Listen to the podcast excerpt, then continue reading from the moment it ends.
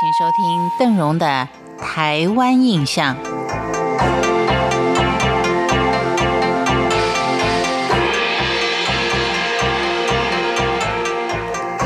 在进入了农历十二月，也就是腊月之后，台湾地区所有的像是吃尾牙、送神日祭灶或是行香拜天公这些年俗，是一波接着一波而来。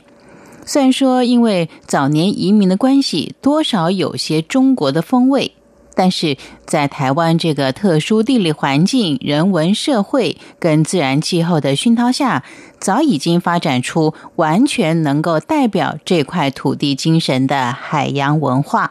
这样一个特殊、鲜活而生动的台湾年俗，可以说是温暖了每一个海岛子民。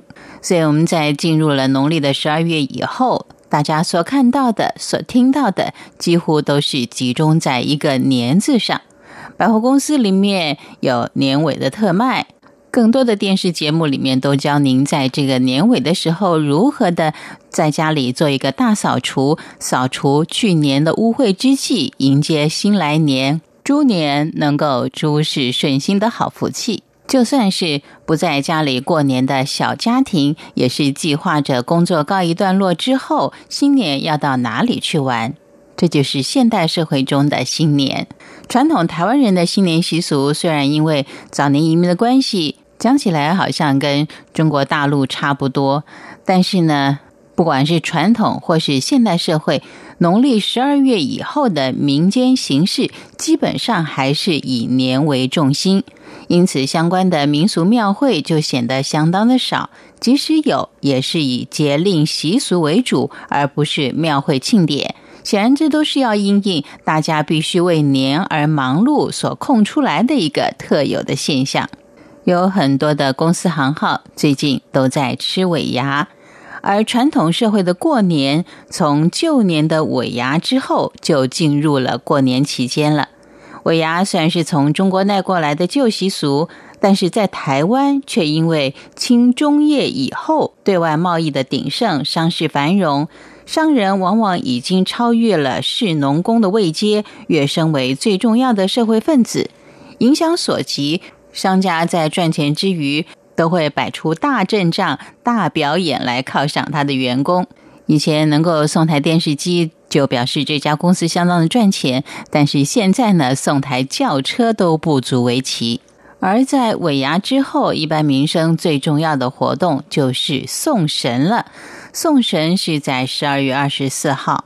虽然说今年送神的日子已经过了，但是在台南县东山乡有一个蛮特殊的活动，邓荣要在今天的节目当中介绍给您，那就是在农历十二月二十三号的东山佛祖回祖家的迎神赛会。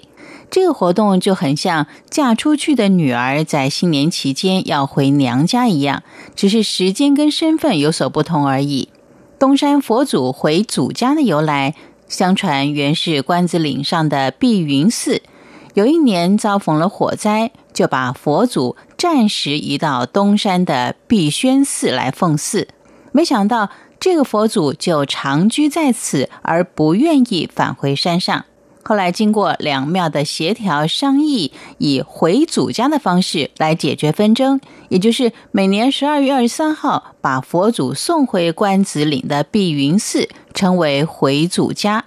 到了来年的正月初十，再迎回山下的碧轩寺。虽然说这个回祖家的迎神规模并不是很大，仅仅是一顶神轿以及鼓吹阵跟几十位虔诚的信徒而已，但是却深深受到当地人的重视。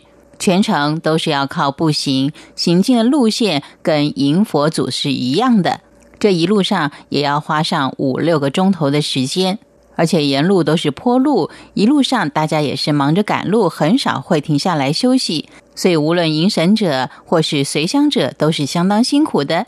但是在他们的脸上，却永远只有看到安慰跟愉快的表情。感谢您收听今天的台湾印象，我是邓荣，祝您猪年诸事顺心，诸事大吉。